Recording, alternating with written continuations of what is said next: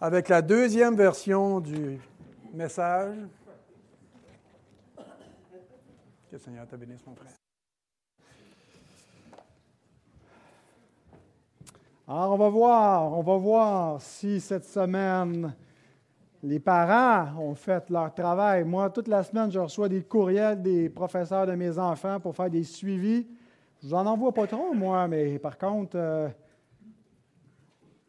par contre, je m'attends à ce que les parents prennent le lit du catéchisme pour l'enseigner à leurs enfants. Alors, on était rendu à la question 42, qui est Qui est le rédempteur des élus de Dieu? Et là, j'ai dit la semaine passée que j'en veux pas un qui réponde Jésus. C'est Jésus. Mais ce n'est pas ça la réponse exacte du catéchisme. Alors, qui est le rédempteur des élus de Dieu? Un brave ou une brave? Ah, Amélia, c'est toi la, plus brave.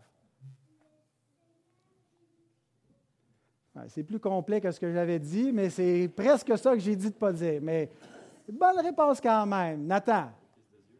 Oui, mais c'est pas ça non plus. Tu n'as pas regardé ton catéchisme. Baptiste, tu n'as même pas regardé ça. L'as-tu regardé? Oui, c'est vrai, on l'a fait. Vas-y. Non, je suis bien déçu, bien déçu de vous autres, les parents, les enfants. Puis de moi-même aussi, parce que mon fils non plus n'a pas la réponse. Ah oui. Le Rédempteur, Jésus-Christ, c'est pas ça, mais t'es pas loin avec Rédempteur. Le seul Rédempteur des élus de Dieu est le Seigneur Jésus-Christ. Voilà. Le seul Rédempteur des élus de Dieu est le Seigneur Jésus-Christ. Quelqu'un peut nous lire 1 Timothée 2.5? 1 Timothée 2.5. Il y a combien de rédempteurs? Un, un seul rédempteur. Il y en a peut-être plusieurs qui se prétendent, d'autres gens qui veulent être des sauveurs, mais il y en a un seul vrai. Et c'est ce que 1 Timothée 2.5 nous dit, que le seul rédempteur des élus de Dieu, c'est le Seigneur Jésus-Christ. Quelqu'un peut nous lire ça? Un seul Dieu. Et un seul médiateur. Et un seul médiateur. Jésus-Christ. Homme. Jésus-Christ, homme. Jésus-Christ, n'est pas Dieu. Oui, mais c'est qu'en tant qu'homme, dans l'incarnation, qui vient être le médiateur pour nous sauver. Il vient sauver qui exactement? Tous les pécheurs? Les élus, exact. Ça dit le seul rédempteur des élus. Il ne rachète que ceux que le Père lui a donnés. Il est mort pour le monde, mais ça a été efficace spécifiquement pour les élus, ceux que Dieu a élus avant la fondation du monde. Bravo les enfants. On change de catégorie la semaine prochaine. On s'en va dans l'alliance de grâce. Question 43, je vous la pose tout de suite. Est-il possible d'entrer au ciel avec une nature pécheresse? Alors, vous pourrez étudier ça. Bien, on sait que ce n'est pas possible. Mais le but du catéchisme, c'est de donner un petit peu plus de substance. Fait qu'allez lire, étudier, puis lisez les références aussi.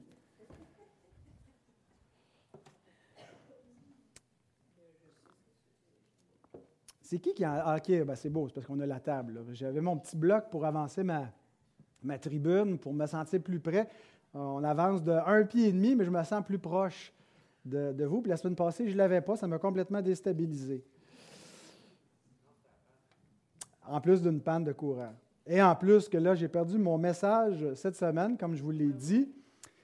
Attendez-vous pas à ce qu'il soit deux fois meilleur, là. Il ne sera pas deux fois meilleur, vu que je l'ai fait deux fois. Il va juste peut-être être deux fois plus long.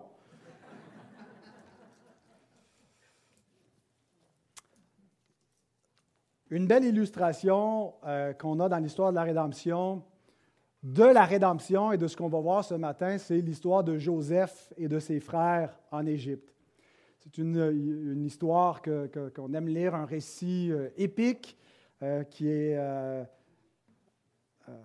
intéressant, enlevant d'un bout à l'autre.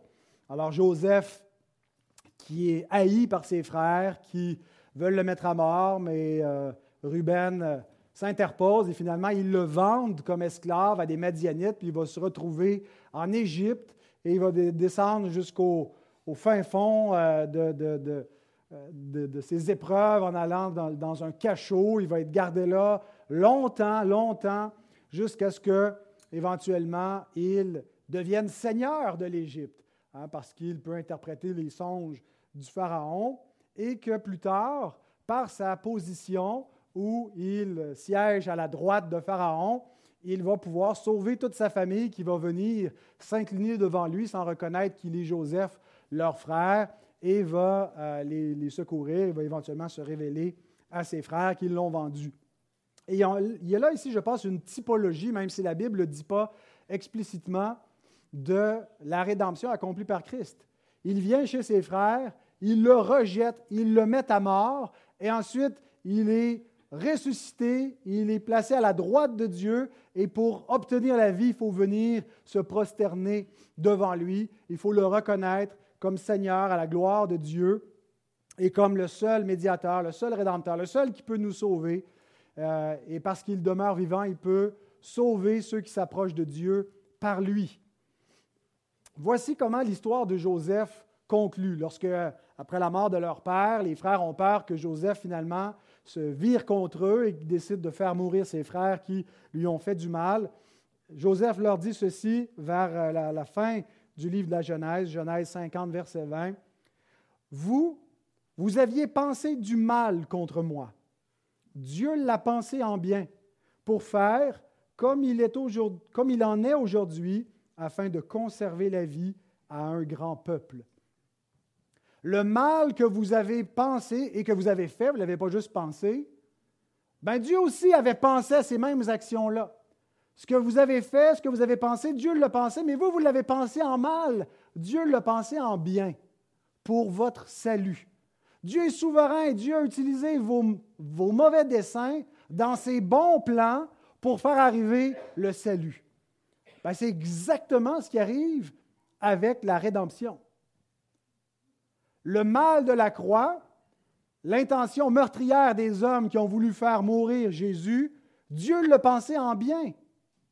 En voulant se débarrasser de lui, Dieu a utilisé la mort de son Fils pour amener la vie, pour amener le pardon des péchés. Dieu a utilisé le plus grand péché de l'humanité, la plus grande injustice de faire mourir le juste pour amener la justification. On le voit clairement avec la croix, mais on le voit aussi avec le tombeau. Ce qui se passe au tombeau de Christ est l'intention des ennemis de Christ qui, après sa mort, sont réunis au tombeau pour essayer de contrer l'influence de Jésus. Dieu le pense en bien pour sa gloire. Et c'est ce que nous allons voir aujourd'hui. Je vous invite à vous lever pour lire ensemble la sainte parole de Dieu dans Matthieu 27, 62 à 66.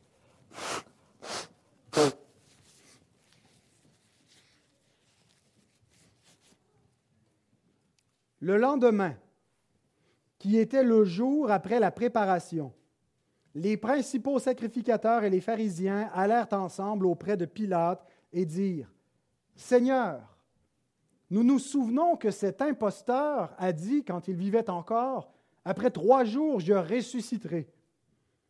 Ordonne donc que le sépulcre soit gardé jusqu'au troisième jour, afin que ses disciples ne viennent pas dérober le corps et dire au peuple, Il est ressuscité des morts.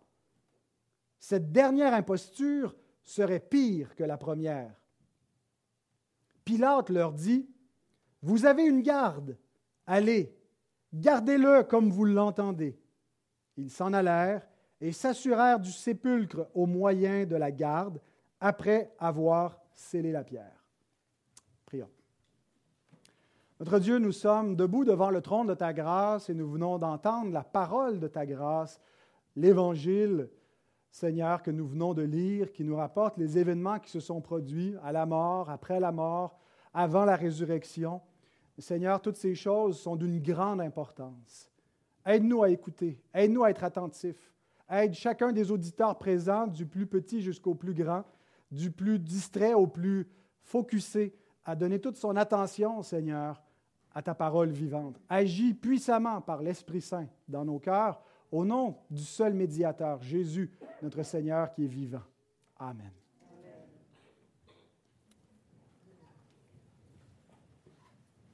Alors, cette péricope, nous allons l'exposer en quatre points que voici?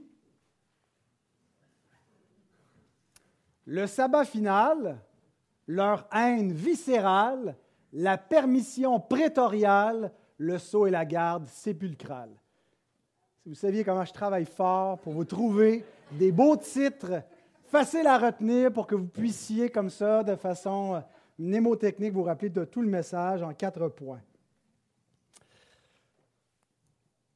Alors, pourquoi le sabbat final? Pourquoi est-ce que je m'arrête sur la question du sabbat? Parce que le verset 62 semble insister sur l'identification d'un jour précis où ces événements ont eu lieu. Et peut-être que c'est euh, ma tendance euh, allégorisante qui veut euh, voir plus que ce qu'il y a dans le texte, mais je pense qu'il y a une signification particulière au jour où ça se passe, puis un certain symbolisme relié avec le sabbat. Matthieu nous dit, c'était le lendemain. C'était le jour après la préparation. Et plutôt que de le nommer explicitement ce jour-là, il, donne comme des indices pour nous dire c'était quel jour qu'on était, c'est le lendemain de quoi? C'est quoi le lendemain de la préparation? C'était le jour du sabbat. Hein, Jésus est mort le vendredi. Le vendredi, c'était le jour de la préparation. Et le lendemain, donc, c'était un jour de sabbat. C'est intéressant parce qu'on sait que les pharisiens attaquaient souvent Jésus sur le sabbat, sur la question du sabbat et sur les œuvres que Jésus faisait pendant le sabbat, les œuvres de miséricorde. On a par exemple au chapitre 12 euh, des exemples où ils ont attaqué Jésus sur le sabbat, par exemple, parce que ses disciples ont pris des épis de blé qu'ils ont froissés dans leurs mains le jour du sabbat pour pouvoir manger les grains.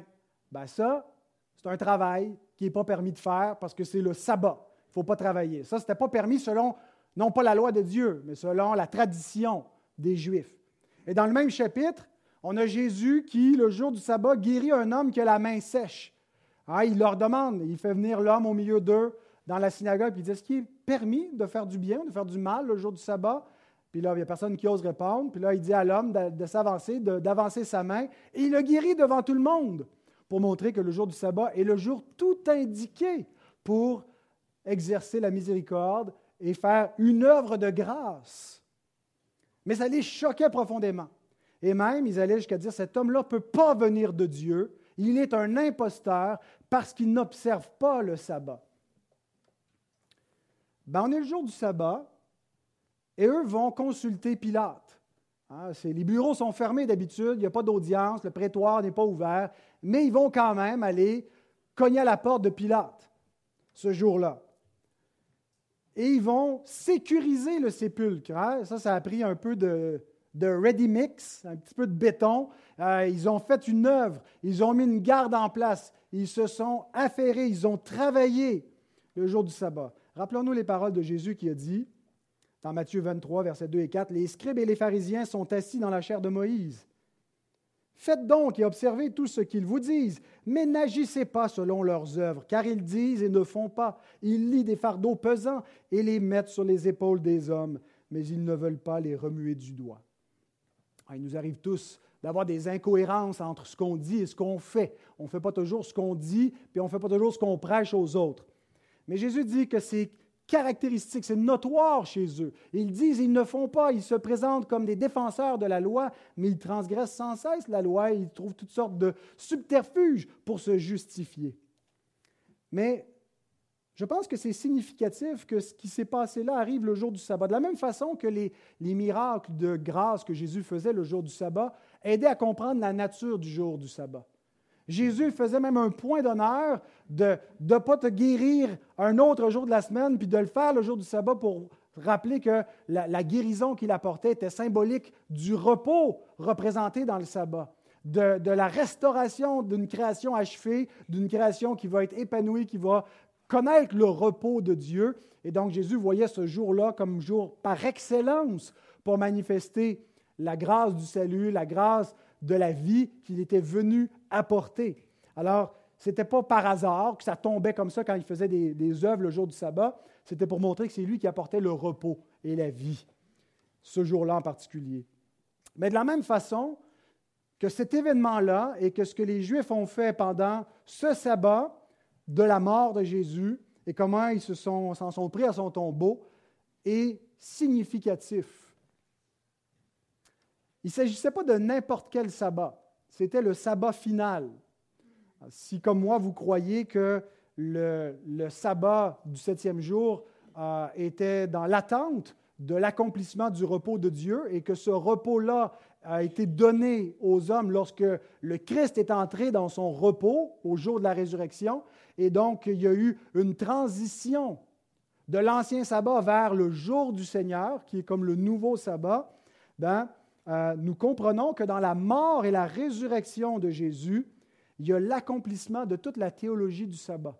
Tout ce que le sabbat visait dans l'Ancien Testament préfigurait la rédemption qui est le repos, le repos de Dieu que le Christ allait apporter. Comment est-ce qu'il a amené cette rédemption? Bien, par sa mort, qui est arrivée au sixième jour, et sa résurrection, qui est arrivée au premier jour, qui est comme le nouveau cycle. Et un certain euh, théologien, Rabbin Mort, qui est un théologien euh, du Moyen Âge, écrit en, voyant la correspondance entre les jours de la création et l'ancien sabbat et les jours de la rédemption.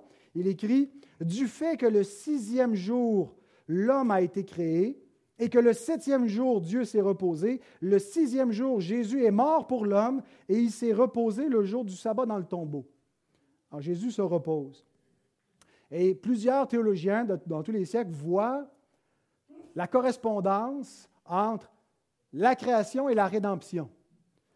La création, c'est l'intention initiale de donner une création paradisiaque, mais finalement a été affectée par le péché. Est-ce que le projet avorte à ce moment-là, puis il n'y a plus de paradis? Non. Il y a la rédemption qui va amener l'intention initiale de la création. Et la rédemption, c'est celle qui va nous ramener le paradis perdu.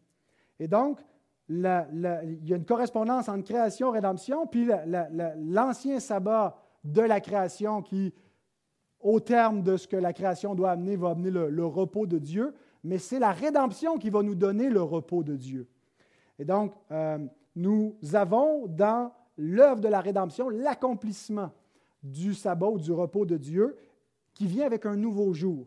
Matthew Henry écrit Christ a achevé son œuvre au sixième jour et s'est écrié Tout est accompli.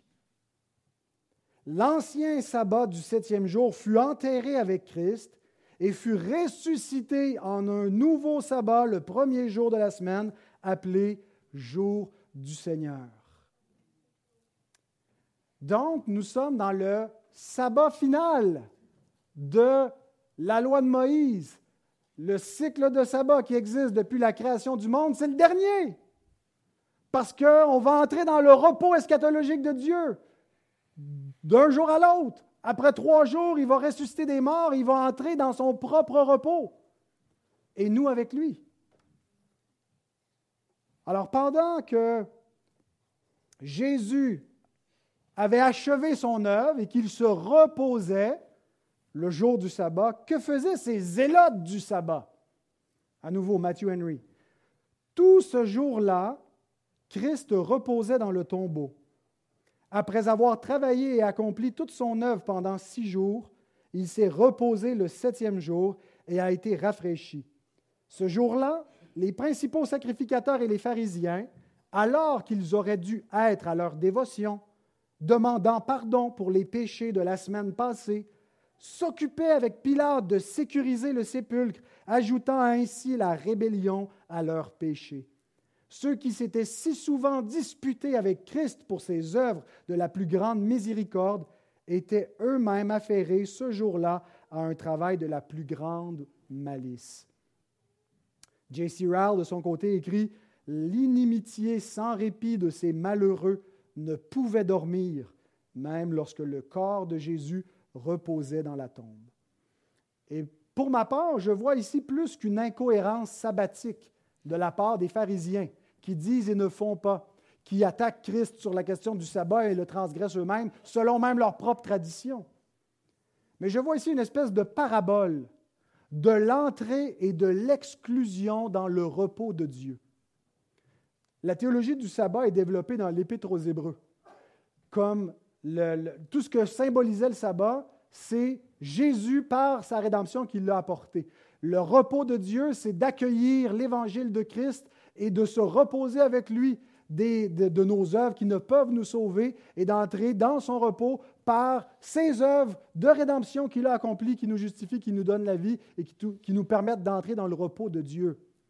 Et l'auteur de l'Épître aux Hébreux, chapitre 3, chapitre 4, utilise entre autres le psaume 95 pour développer sa théologie du sabbat. Le psaume 95 qui dit Si aujourd'hui vous entendez sa voix, n'endurcissez pas vos cœurs comme lors de la révolte. Je jurai alors dans ma colère, ils n'entreront pas dans mon repos. Et l'auteur prend ce verset-là, psaume 95, verset 11, pour appliquer à sa, doctrine du repos euh, de la rédemption. Et ce qu'il dit, entre autres, c'est que tant aussi longtemps qu'on est dans l'aujourd'hui du salut, il y a la possibilité d'entrer, mais aussi la possibilité d'être exclu éternellement du repos de Dieu. Pourquoi? Parce que le repos, ce n'est pas le sabbat du septième jour, ce n'est pas l'entrée en Canaan, parce qu'ils sont entrés dans la terre promise. Dieu l'avait décrite, cette terre promise, comme le lieu de repos, comme d'un paradis, mais alors qu'ils sont déjà entrés, il est encore possible d'entrer ou de ne pas entrer dans le repos de Dieu. Donc, ce n'est pas là que ce n'est pas avec Josué en Canaan qui est venu le repos, c'est en Jésus-Christ, dans son œuvre de rédemption, que Dieu donne le repos. Mais si quelqu'un ne reçoit pas Christ, si quelqu'un ne reste pas attaché à lui, si quelqu'un s'endurcit à la parole qui a été prêchée par Christ et ses disciples, Dieu jure dans sa colère, il n'entrera pas dans mon repos. Alors qu'est-ce que nous voyons? Ben, ces hommes s'endurcissent contre celui qui est le maître du sabbat, contre celui seul qui peut donner du repos aux âmes. Venez à moi, vous tous qui êtes fatigués chargés, je vous donnerai le vrai repos. C'est lui qui donne le repos. Alors pendant qu'il est mort, ils sont animés d'une rage contre lui et transgressent leur propre tradition et le sabbat de Dieu parce qu'ils sont sans repos pour s'opposer à lui. Et ainsi, nous avons une image d'hommes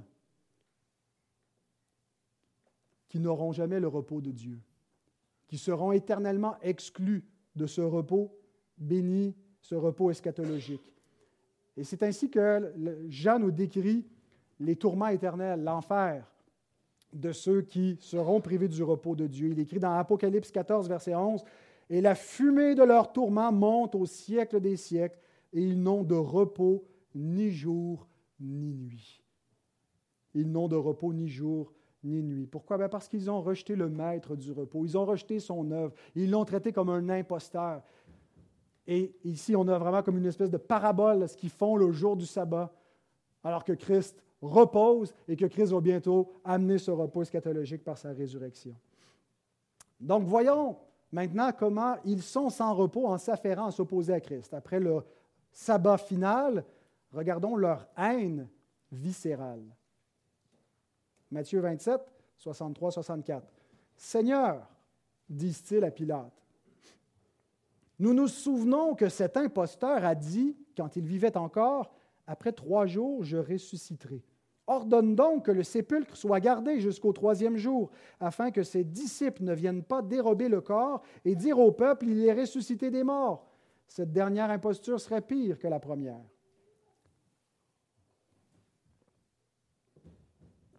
Alors notons le contraste dans la façon dont il s'adresse à Pilate et dont il parle de Jésus. Pilate est appelé Seigneur, Jésus est appelé imposteur.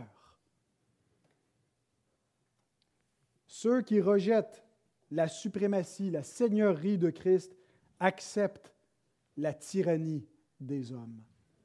Ceux qui ne veulent pas du règne de Christ, souvent se réfugient sous des tyrans. Ils ne peuvent laisser Jésus reposer en paix. Hein, un peu comme on a vu dans l'histoire de l'Église, euh, certains saints qui, après leur mort, ont été déterrés par des impies, ont été brûlés, on ne veut pas laisser leur mémoire tranquille. Et ils le poursuivent donc encore après sa mort. Ce n'est pas suffisant de l'avoir mis à mort. Il faut encore essayer de neutraliser les effets de son influence. Il devait avoir aussi un peu de difficulté à digérer que deux des leurs, Joseph d'Arimathée et Nicodème aient honoré le corps de Jésus. Puis ils doivent en quelque sorte remédier à cela. Pas, pas possible que des nobles membres du Sanhédrin aient ainsi agi. Il faut pas laisser planer le doute qu'on est opposé à cet imposteur. Et c'est intéressant de constater qu'ils se souviennent de ce que les disciples semblent avoir oublié. Jésus a sans cesse dit à ses disciples qu'il allait mourir et qu'il allait ressusciter. ils sont complètement désarçonnés. Ils, sont confus. Ils ne savent pas comment se fait-il que celui en qui ils croyaient est mort? Comment peut-il être le Messie? Ils remettent tout en question, mais eux se souviennent qu'il a dit qu'il ressusciterait après trois jours et ils veulent prévenir les disciples, soit de se rappeler ou d'agir sur la base de cette prétendue résurrection qui viendrait. Et c'est drôle aussi de constater que maintenant, ils semblent comprendre les paroles qui, plutôt, ils les voyaient comme un sacrilège contre le temple, parce que pendant le procès de Jésus devant le Sanhédrin, il y a des témoins qui sont venus dire, nous avons entendu celui-ci dire qu'il détruirait le temple et qu'il le relèverait en trois jours. Et là, ils comprennent que finalement, il parlait de sa résurrection, mais ils ne comprenaient pas plutôt, c'était un sacrilège contre le temple. Nous voyons qu'ils craignent, ils semblent craindre davantage l'influence de Christ maintenant qu'il est mort qu'alors qu'il était vivant, parce qu'il dit, cette dernière imposture serait pire. Tout le dommage qu'il a fait, tous les gens qui l'ont suivi, qui ont cru en lui comme le Messie, le Fils de Dieu, ben, si là, il faut qu'il y ait la rumeur qui est ressuscité des morts, ça va être encore pire, ça va être la catastrophe parmi le peuple. Alors, il faut absolument empêcher que cette rumeur se répande. Donc, il faut empêcher les disciples de venir voler le corps, parce que s'ils dérobent le corps, ils vont dire, il est ressuscité, nous l'avons vu. Alors, on va garder son corps pour empêcher qui que ce soit de venir le dérober et prétendre qu'il est ressuscité. En fait, ils ont absolument raison. La résurrection vient confirmer tout ce qu'ils cherchent à nier concernant Jésus. Si Jésus n'était pas ressuscité des morts, il n'y aurait pas 100 personnes réunies ce matin dans cette salle. Si Jésus n'est pas ressuscité des morts, il n'est pas le Fils de Dieu, il n'est pas le Messie, il est un imposteur comme il croyait qu'il l'était. Donc, cette imposture, de leur point de vue, bien sûr qu'elle est pire parce qu'elle va donner toute la puissance au ministère de Jésus pour les siècles à venir. Elle confirme son identité, elle confirme qu'il a accompli sa mission. Elle confirme tout ce qu'ils cherchent à nier, tout ce à quoi ils sont opposés face à Christ. Mais inversement, si Jésus est véritablement le Fils de Dieu, le Messie et qui est ressuscité des morts, leur dernier endurcissement est encore pire que le premier. Ah, ils ont pu avoir quelques doutes pendant qu'ils étaient sur terre, parce qu'ils s'en produisaient des faux messies, comment savoir lequel est le bon. Mais ils persistent et ils signent, ils s'opposent à lui jusqu'au bout. Ils ont résolu que quoi qu'il arrive, même s'il ressuscite des morts, on ne croira pas en lui. Jim Butler note Ironiquement, ce proverbe, lorsqu'il dit cette dernière imposture serait pire que la première, s'applique à eux. Leur dernière tromperie, nier la résurrection face à des faits irréfutables, les premiers qui les ont évangélisés, ces chefs religieux, c'est les soldats qu'eux-mêmes ont placés au tombeau, qui sont venus dire, il est sorti, il est ressuscité. ben, cette dernière tromperie est pire que leur première, qui était de rejeter Jésus et d'enseigner aux autres à le rejeter également, de dire à la foule de demander Barabbas et de crucifier Jésus.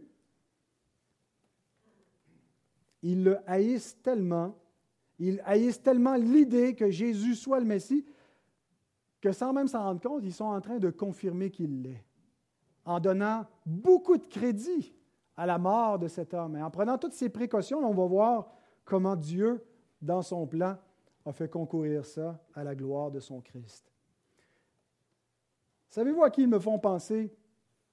Ils me font penser à certains athées, pas tous les athées, mais certains athées les plus hostiles, qui nient l'existence de Dieu et qui éprouve de la haine contre lui, qui le blasphème et qui trouve les croyants ridicules de l'aimer et de le prier. Ben, je ne sais pas qu'est-ce qui est plus ridicule entre croire qu'une personne existe, l'aimer, le prier sans l'avoir vu, ou haïr quelqu'un qu'on ne croit même pas qu'il existe.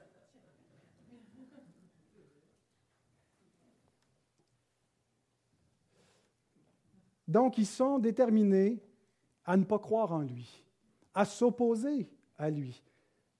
Et toute leur machination va être renversée contre eux. Dieu renverse leur plan alors qu'ils se croient sages. Ils sont en train d'orchestrer ce que le dessein de Dieu a prévu d'avance. Regardons la permission prétoriale. Le, prétoire, c'est là où ça se passe, lieu où siège le pouvoir politique et judiciaire, où se trouve le gouverneur romain Pilate.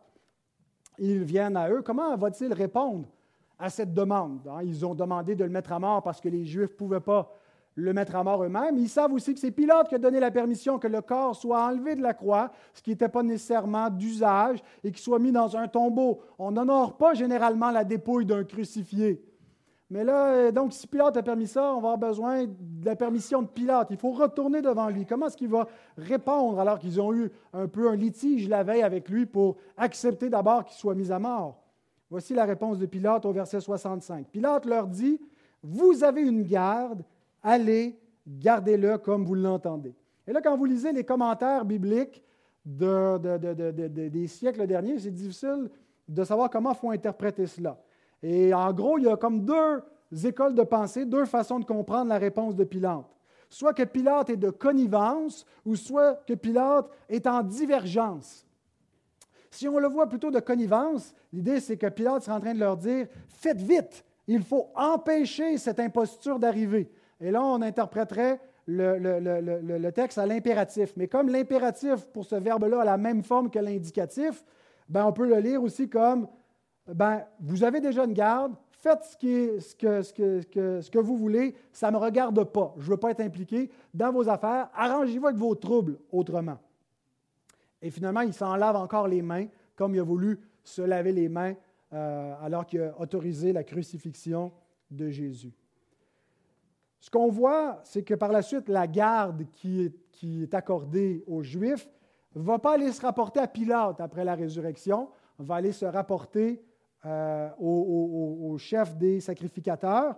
Donc, il semble vraiment que peut-être c'est la deuxième option, que c'est plutôt je ne veux pas être mêlé avec ça, arrangez-vous, ça ne me regarde pas. Euh, mais donc, on voit que par moments, l'Écriture semble euh, tenir Pilate responsable de la mort de Jésus, dire qu'il s'est ligué avec Hérode et avec les peuples des Juifs pour attaquer le saint serviteur de Dieu, Jésus, pour le mettre à mort. acte 4, 27 mais en même temps l'exonérer ou le tenir moins responsable. Par exemple, Pierre va dire dans Acte 3.13 que Pilate était d'avis qu'on le relâche, c'est vous qui avez voulu le faire mourir en parlant au chef religieux. Donc, faut-il l'accuser ou l'exonérer? J'ai aimé la réflexion de Matthew Henry. Il écrit Il était prêt à satisfaire les amis du Christ en leur laissant le corps. Joseph, Nicodème, il leur a donné le corps, mais aussi ses ennemis en le gardant. Donc d'un côté, Pilate aide les ennemis de Christ et ne s'oppose pas aux ennemis de Christ, désireux de plaire à tous, tandis qu'il se moquait peut-être intérieurement des uns et des autres de faire un tel cas autour du cadavre d'un homme, considérant comme ridicules les espoirs des uns et les craintes des autres. Donc Pilate cherche en quelque sorte à être neutre. Mais nous savons que c'est impossible avec Christ. Jésus dit, celui qui n'est pas avec moi est contre moi. Il n'y a pas de posture de neutralité face à lui. Il faut prendre position parce qu'il est la pierre de touche, il est l'ultime référent par qui on va être jugé. Soit qu'on le reconnaît, ou soit qu'en ne le reconnaissant pas, on est opposé à lui, parce qu'en ne confessant pas que Christ est Seigneur, ben, on est en train implicitement, si on ne veut pas se positionner, de dire, il n'est pas Seigneur. Donc c'est pour ça que Jésus dit, celui qui n'est pas avec moi est contre moi. Pilate est semblable aux agnostiques de ce siècle. Si les Juifs ressemblent aux athées enragés, Pilate lui ressemble aux agnostiques, ceux qui se disent on ne peut pas savoir la vérité, on ne peut pas savoir si Dieu existe ou s'il n'existe pas. Et ceux qui prétendent savoir ne savent pas vraiment. Eux qui veulent comme être neutres, puis se pensent peut-être au-dessus des autres, au-dessus de la mêlée. Vous, chicanez-vous les croyants et les athées. Nous, on pense qu'on ne peut pas le savoir. Ben, il n'y a pas de neutralité dans ce débat. Et l'Écriture, bien qu'elle n'applique pas le même degré de culpabilité à Pilate qu'au chef religieux dans la mort de Jésus, elle applique le psaume 2 à Pilate dans, Acte 4, comme on a vu. Et le psaume 2 euh, nous parle de ceux qui s'opposent au plan de Dieu, qui résistent à Dieu qui s'opposent à son oint, à son Messie, et qui attirent sur eux la colère de Dieu. Psaume 2, versets 2 à 4. Pourquoi les rois de la terre se soulèvent-ils et les princes se liguent-ils avec eux contre l'Éternel et contre son oint? Brisons leurs liens. Ça, c'est les rois de la terre et les princes qui disent ça. Brisons les liens, les liens de Dieu. Délivrons-nous de leurs chaînes. Ils veulent s'émanciper du pouvoir de Dieu. Ils ne veulent pas être soumis à l'autorité de son Christ. Celui qui siège dans les cieux rit. Le Seigneur se moque d'eux. Et notre dernier point, nous voyons comment Dieu se rit d'eux dans leur tentative d'échapper au règne de Christ, de se révolter contre Dieu et contre le plan de Dieu. Et qu'en se faisant, ils sont en train d'accomplir ce que Dieu décrétait d'avance. Le sceau et la garde sépulcrale, verset 66. Ils s'en allèrent et s'assurèrent du sépulcre au moyen de la garde, après avoir scellé la pierre. Donc, ils s'assurent du sépulcre de deux manières. Un, en scellant la pierre. Deux, en postant une garde. Alors, sceller la pierre, ça veut dire qu'ils ont, euh, il y a différents sens de ce que veut dire le mot sceller. Ça peut dire de, mettre un sceau, mais je ne pense pas que l'idée ici, c'était d'apposer un, sceau public, mais c'était vraiment euh, d'empêcher que le, tombeau soit rouvert, hein, de, le bétonner pour, parce qu'un tombeau, souvent, on mettait une porte, mais qui pouvait être rouverte parce qu'un euh, tombeau n'allait pas servir juste à une personne. Ça pouvait servir à toute une maisonnée. Donc, Joseph avait fait préparer ce tombeau pour lui et éventuellement d'autres gens de sa maison qui auraient été mis dans ce tombeau neuf. Ben, il n'y avait jamais eu d'autre corps qui avait été mis que celui de notre Seigneur, mais il y avait l'idée que ce tombeau puisse être rouvert éventuellement après que, le corps soit putréfié et euh, qu'il reste des ossements et qu'on puisse mettre d'autres corps là dans l'attente de la résurrection. Ben là, ils ne veulent pas que ce tombeau soit rouvert.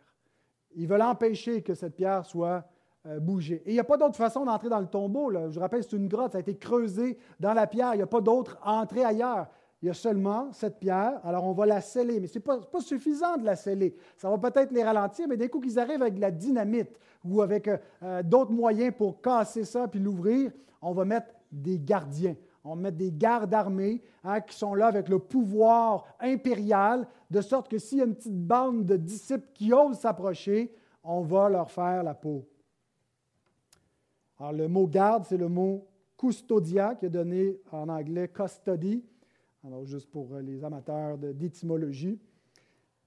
Matthew Henry écrit Garder le sépulcre contre les pauvres et faibles disciples était stupide parce qu'inutile. Hein, ils ont tous fui, ils ont oublié la résurrection. Mais penser le garder contre la puissance de Dieu était pure folie, parce que stérile et sans effet. Ils ont comme juste oublié Dieu dans l'équation. Hein, un peu comme plus tard, euh, Gamaliel va dire euh, à ces Juifs qui veulent s'opposer à la prédication des apôtres, si cette entreprise vient de Dieu, vous ne pourrez pas l'arrêter. Ils n'étaient pas les premiers et ni les derniers à s'opposer à Dieu et à penser à avoir du succès. Combien d'hommes individuellement dans la petite sphère de leur vie ou d'autres, de grands tyrans à, des échelles terribles, ont voulu s'opposer à Dieu, ont voulu faire du mal aux hommes, mais leurs efforts sont nuls et non avenus. Et on le voit ici, comment tout ce qu'ils font joue contre eux. J.C. Rall écrit Ils auraient aussi bien pu essayer d'arrêter les marées de la mer ou d'empêcher le soleil de se lever que d'empêcher Jésus de sortir du tombeau. J'aime bien cette image. Qui peut quoi que ce soit contre les marées de la mer? Qui peut quoi que ce soit contre les astres du ciel? Qui peut quoi que ce soit contre le Seigneur de gloire, le prince de la vie? Et ce n'est pas seulement dans la, belle prose de Ryle qu'on lit cela, c'est l'Écriture elle-même qui nous dit, dans Actes 2, 23, 24, cet homme, en parlant de Jésus, livré selon le dessein arrêté, selon la préscience de Dieu. C'était son décret. C'était la volonté de Dieu que Jésus soit livré comme s'il arrivé, qu'il meure ainsi. Vous l'avez crucifié, vous l'avez fait mourir par la main des impies. Dieu l'a ressuscité en le délivrant des liens de la mort parce qu'il n'était pas possible qu'il soit retenu par elle. Dans le règne des choses possibles, dans le domaine des possibilités, ça ne faisait pas partie des possibilités existentielles que le Christ de Dieu soit retenu par la mort.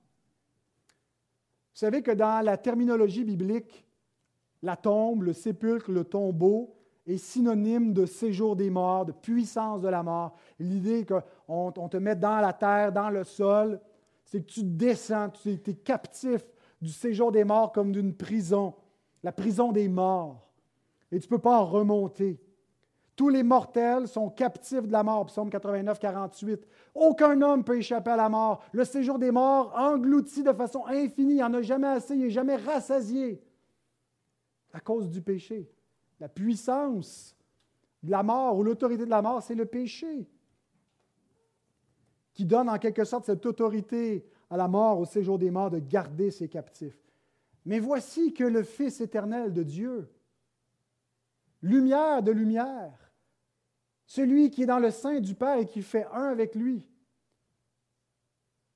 n'a pas cherché comme une proie à arracher de garder cette posture glorieuse, a pris la forme d'un serviteur. Il est venu comme un simple homme, il est venu dans la chair, il est venu comme notre frère pour venir mourir une mort odieuse et honteuse, afin de descendre jusqu'au séjour des morts. Le prince de la vie est descendu jusqu'au séjour des morts. Et par sa mort, il a englouti la mort, nous dit la parole de Dieu. La mort a été vaincue par le prince de la vie. La croix était un combat singulier entre le prince de vie et le prince de la mort, le diable, et toute la puissance de la mort. Et c'est Jésus qui a remporté cette bataille. Et lorsqu'il descend au séjour des morts, c'est pour en remonter avec les anciens captifs de la mort, ceux qui ont cru en lui avant même la venue, ceux qui ont cru la promesse que Dieu enverrait un libérateur. Ils sont descendus dans le séjour des morts avec l'espoir d'y remonter. Et la seule façon qu'ils pouvaient en remonter, c'est si leur champion, leur héros qui venait les délivrer, en sortait et les amenait avec lui parce qu'il est venu piller le butin du diable. De sorte que le peuple de Dieu est dorénavant affranchi non seulement de la puissance de la mort, mais même de la crainte de la mort. Hébreu 2.15 les enfants de Dieu ne craignent plus la mort. Je ne dis pas qu'on n'a pas peur un peu de souffrir puis le passage à la mort, mais on ne craint pas la puissance de la mort et d'être gardé captif dans un lieu obscur, dans une prison, parce que la mort a été vaincue. Et la perspective de la mort dans le Nouveau Testament change radicalement. Dans l'Ancienne Alliance, c'est tu t'en vas dans le trou. Dans la Nouvelle Alliance, c'est tu montes auprès du Seigneur.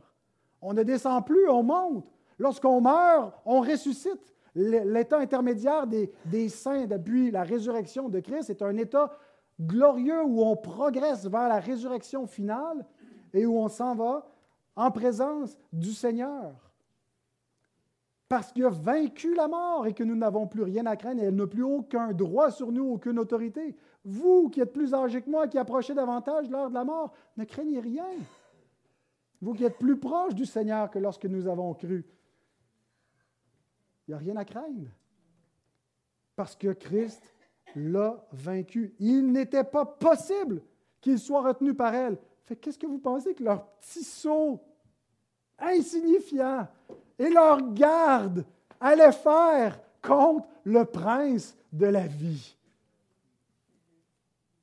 Mais terminons quand même en contemplant ce dessin arrêté que Pierre décrit en disant au verset 23 de Acte 2. Cet homme livré selon le dessein arrêté de Dieu. Dieu voulait que Jésus souffre la mort dans son corps et soit mis dans un tombeau. Pourquoi? Ben, le catéchisme d'Aldelberg répond à ces deux questions-là. Pourquoi le Christ a-t-il subi la mort? Réponse, parce que nos péchés ne pouvaient être acquittés autrement que par la mort du Fils de Dieu. OK, mais pourquoi a-t-il été enseveli? Pourquoi devait-il être mis au tombeau? Réponse, pour attester qu'il était vraiment mort. Dieu ne voulait pas que les hommes pensent qu'il s'est évanoui. Il ne voulait pas non plus qu'ils pensent que son corps a été dérobé par des disciples et que la résurrection est juste une fausse rumeur, une imposture. Il n'est pas vraiment ressuscité des morts. Ils ont volé son corps, ils l'ont caché, mais il n'est pas ressuscité. Non, non, Dieu a voulu que ça soit clair. Donc, il a dit non seulement son corps va être mis dans un tombeau après qu'on ait constaté son décès, mais ce tombeau-là va être gardé et va être scellé pour que ça soit clair que si un corps vivant qui en sort, il y a eu une résurrection. Donc Dieu voulait donner une preuve notoire. Écoutez ce commentaire de Jean Calvin. La résurrection du Christ aurait sans doute été moins éclatante, ou du moins ils auraient eu des raisons plus plausibles de la nier s'ils n'avaient pas pris la peine de placer ces témoins au sépulcre, le sceau et la garde. Observons comment Dieu, comme s'il les avait engagés à cet effet, a utilisé leur service pour rendre plus illustre la gloire du Christ, car il ne leur restait aucun motif plausible de mentir pour la nier encore lorsqu'ils trouvèrent le tombeau vide. Non pas qu'ils aient renoncé à leur rage méchante par la suite, mais pour toutes les personnes avec un juste jugement, c'était un témoignage suffisant que le Christ était ressuscité, puisqu'on ne trouvait plus son corps, qui avait été placé dans un tombeau scellé et protégé par des gardes qui l'entouraient de toutes parts. Ils ont fait tout ce que la main de Dieu et son conseil avaient arrêté d'avance. Acte 4, 28. Jean Chrysostome, plusieurs siècles avant, écrit la même chose que Jean Calvin. Observez comment, contre leur gré, ils se concertent pour démontrer la vérité, car par leur précaution, la démonstration irréfutable de la résurrection a été atteinte. Le sépulcre était surveillé et ainsi aucune fraude n'a pu être pratiquée. Et s'il n'y a pas eu de complot, il est certain que le Seigneur est ressuscité. Ses disciples n'ont pas pu comploter. C'était des poules mouillées et le Seigneur ressuscité. Donc, notre Dieu est souverain. Et terminons avec cela. Il fait concourir toutes choses à notre bien. Ici, ce que nous voyons, nous voyons cette vérité d'un Dieu souverain qui, qui, par une main secrète, fait arriver son plan. On le voit dans l'Évangile. Nous voyons cette vérité au cœur de, de l'Évangile qui est au cœur de toute l'histoire. C'est le cœur de, l'histoire de l'humanité ce qui se passe dans ces événements-là, dans cette semaine sainte, dans cette mise à mort et les jours pendant qu'il est mort et sa résurrection. Alors on pourrait se dire, ben, Dieu gouverne, bien sûr, quand on est au cœur de l'histoire, souverainement. Mais c'est vrai aussi pour tous les événements de l'histoire que nous contemplons à partir du cœur de l'Évangile. Lorsque vous pensez à vos propres vies, aux souffrances, aux hauts et aux bas, lorsque vous regardez l'histoire de l'Église par la suite, ce que nous voyons, c'est un Dieu souverain qui fait concourir toutes choses pour le bien de ceux qui l'aiment. Je termine avec une, assez longue citation de J.C. Rao, mais je promets que je termine là. Écoutez ces paroles euh, glorieuses de réflexion sur la souveraineté de Dieu et comment, pour nous, il y a un encouragement pour nos vies individuelles. L'histoire de l'Église du Christ est pleine d'exemples de ce genre. Les choses mêmes qui ont semblé les plus défavorables au peuple de Dieu se sont souvent révélées être pour son bien. Quel mal la persécution a-t-elle fait à l'Église du Christ après la mort d'Étienne? Ceux qui ont été dispersés prêchaient la parole partout où ils allaient. Acte 8, 4. Quel mal l'emprisonnement a-t-il fait à Saint Paul? Il lui a donné le temps d'écrire plusieurs de ses lettres qui sont maintenant lues dans le monde entier. Quel tort réel la persécution de Marie la sanguinaire a-t-elle fait à la cause de la réforme anglaise? Le sang des martyrs est devenu la semence de l'Église. Que tous les vrais chrétiens réfléchissent à ces choses et prennent courage. Nous vivons dans un monde où tout est ordonné par une main de sagesse parfaite et où Dieu opère toutes choses pour le bien de ceux qui l'aiment. Romains 8, 28. Les puissances de ce monde ne sont que des outils dans la main de Dieu. Il les utilise toujours à ses fins, même si elles n'en ont pas conscience.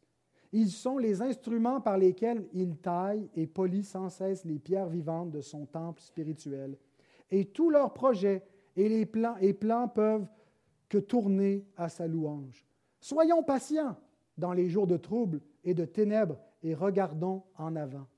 Les choses mêmes qui semblent aujourd'hui nous contrarier concourent toutes à la gloire de Dieu. Nous ne voyons qu'une moitié maintenant. Dans un peu plus de temps, nous verrons tout. Et nous découvrirons alors que toute la persécution que nous endurons maintenant était comme le sceau et la garde au service de la gloire de Dieu. Parfois c'est difficile d'en apprécier toute la teneur en une seule lecture rapide, mais il y a ici énormément de, de, vérités précieuses pour conduire nos âmes au jour le jour, dans les moments plus difficiles, dans nos épreuves, lorsqu'on regarde la croix de Christ et qu'on voit la, la, souveraineté de Dieu et comment il le fait concourir le mal à sa gloire et à notre bien, on peut le voir et l'appliquer aussi dans nos circonstances les plus euh, personnelles. Alors nous allons passer à la table du Seigneur. Je vais demander à mes frères Roger et Ghislain de venir pour distribuer les éléments.